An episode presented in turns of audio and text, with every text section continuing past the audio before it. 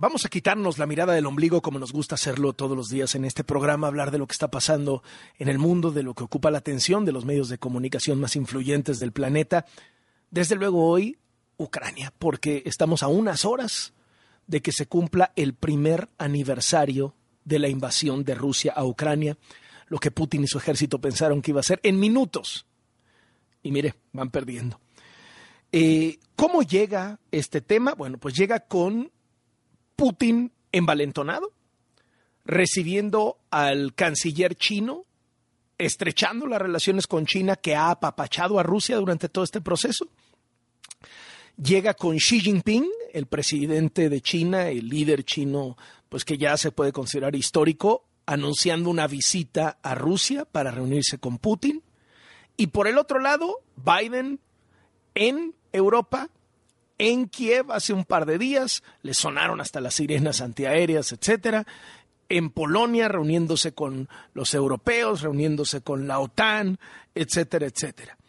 Eh, hoy el Wall Street Journal tiene en su portada una nota bien interesante de cómo la corrupción de su propio gobierno, a un año de la invasión, empieza a generarle problemas locales a Zelensky. Sí, sí, sí al considerado héroe de esta guerra, al presidente de Ucrania? Bueno, justo unos días antes de la invasión a Ucrania, Zelensky era un mandatario débil, lo retrata un perfil del Washington Post que está también hoy en su primera plana tremendo. Un presidente débil, un presidente que creía que podía negociar con Rusia, un presidente no tan popular, un presidente que se consideraba títere de los magnates de la televisión de Ucrania, un fantoche prácticamente, ¿no? un cómico vuelto político y llevado hasta las más altas esferas del poder, etcétera, etcétera. Hoy la imagen que tiene Zelensky es totalmente distinta, pero algunos de los problemas permanecen. El tema de la corrupción en el gobierno ucraniano, en el gobierno de Zelensky, es un tema que sigue preocupando incluso a los países que lo ayudan.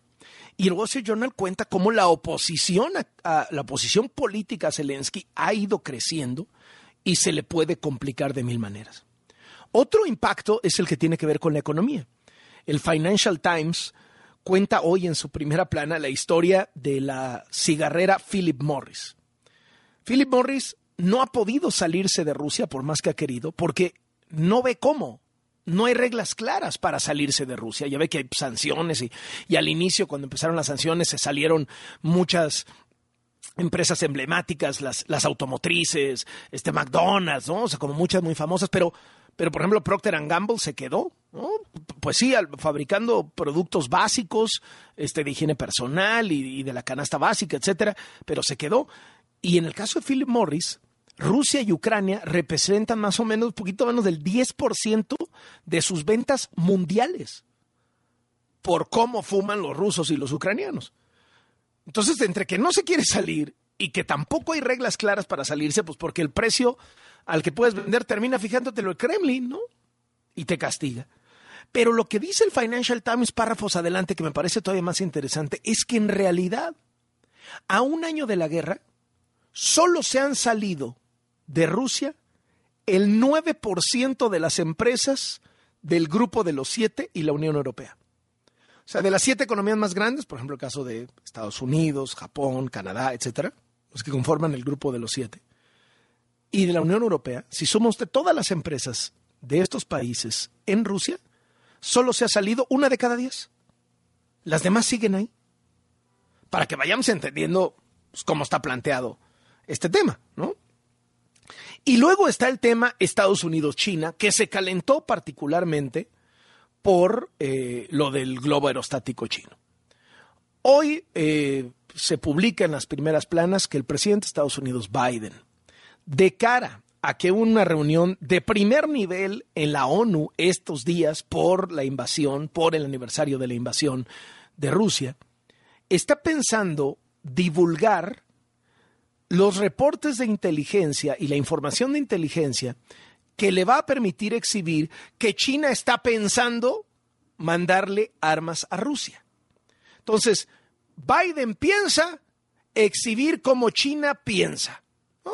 Va a poner. O sea, Biden está evaluando divulgar estos reportes de inteligencia que ya dijo el otro día eh, Anthony Blinken, el número dos de Biden, el secretario de Estado, en reunión con el número dos de Xi Jinping, les dijo, oiga, nosotros sabemos que ustedes están pensando mandarle armas a Rusia. Aguas, ¿eh? Aguas. El otro día el Washington Post, de hecho, hizo un recuento en su portada, hablando con uno de los altos mandos militares de Estados Unidos en Asia, pues de cómo la situación está peor que nunca entre China y Estados Unidos. Y hacía el recuento de lo que para Estados Unidos son las agresiones chinas. Va Nancy Pelosi, cuando era la Speaker of the House, ¿no? la, tercera en la sucesión, eh, la, la jefa del Congreso, va a Taiwán y acto seguido China lanza misiles sobre Taiwán.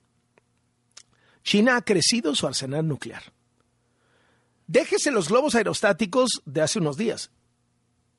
Han habido globos aerostáticos espías cerca de Hawái, que usted sabe Hawái pues es un estado de los Estados Unidos, aunque está pues, lejos de, del, territorio central, ¿no? de, la parte continental, pues y han habido. Récord de lanzamiento de misiles de Corea del Norte, que todo el mundo sabe, el que lo apapacha es China.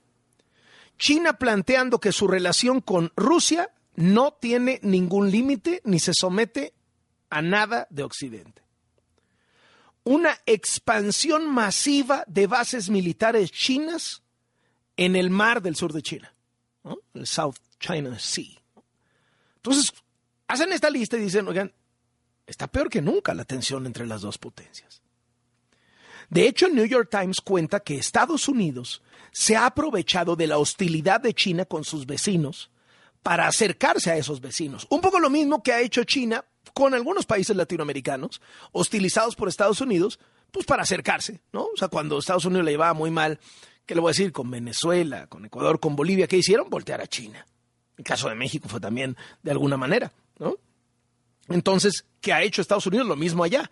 Y, bueno, pues entre las cosas más centrales, eh, frente a todos los agravios de China a Filipinas, Estados Unidos acerca a Filipinas y logra un acuerdo militar para instalarse en Filipinas como nunca antes había sucedido. Entonces, tema central, y además el canciller de China anda ahorita de gira por toda Europa para cortejar a los europeos, para ligárselos, ¿no? Y decirles, oigan, vean qué lindos somos. Pero esto contrasta, este, este esfuerzo que ha hecho últimamente China para tratar de mostrarse como amistoso, como componedor, como capaz de mediar en un conflicto entre Rusia y Ucrania y sobre todo amigable a la inversión, viene a estrellarse con una historia que publica el Financial Times hoy en su portada uno de los hombres más ricos de China, un financiero, un banquero, el, dueño del banco China Renaissance, está desaparecido desde principios de este mes. Desaparecido. Dicen que sus familiares no lo encuentran, dicen que en su oficina no lo encuentran. ¿Y cuándo desapareció este banquero chino llamado Bao Fan? En el momento en que se supo estaba tratando de sacar su dinero de China para llevarlo a Singapur.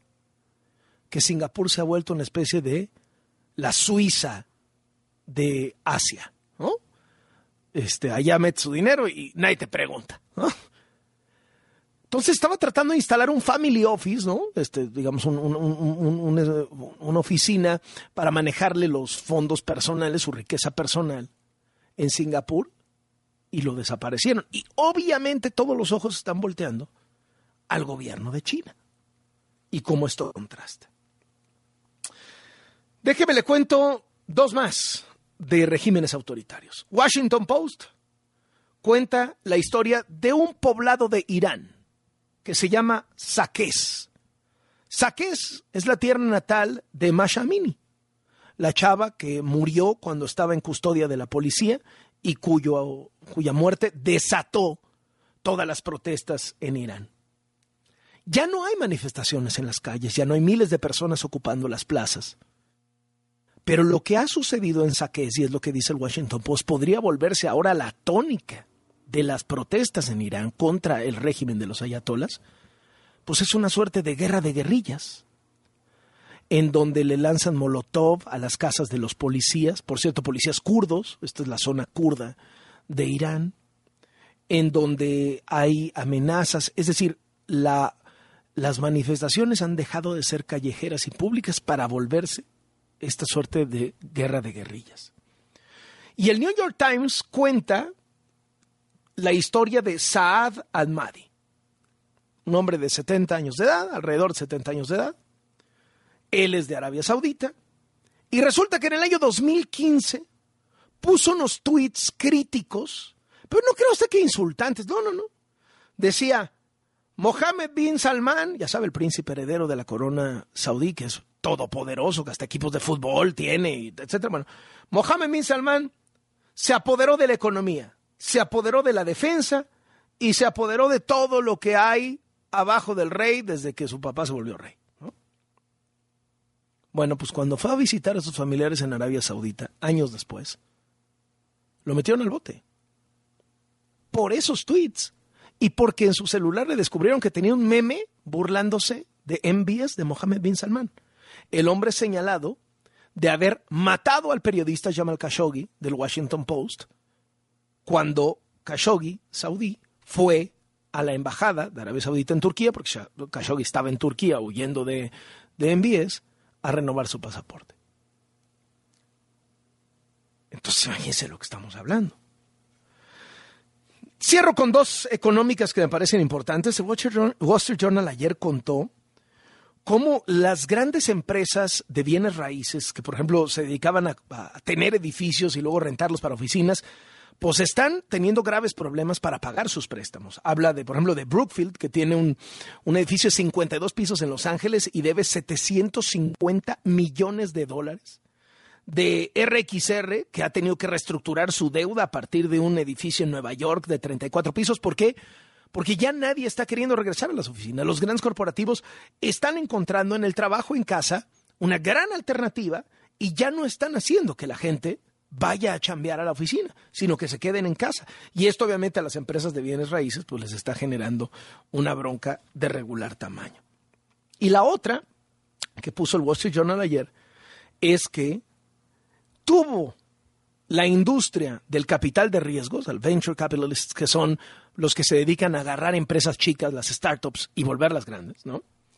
Tuvo su peor año en términos de levantamiento de dinero de los últimos nueve años. Es decir, prácticamente el peor año de la década lo tuvieron los capitales de riesgo. Es decir, nadie está queriendo jugarse su dinero con las empresas nacientes y eso siempre es una muy mala señal para la economía, para el desarrollo, para el crecimiento.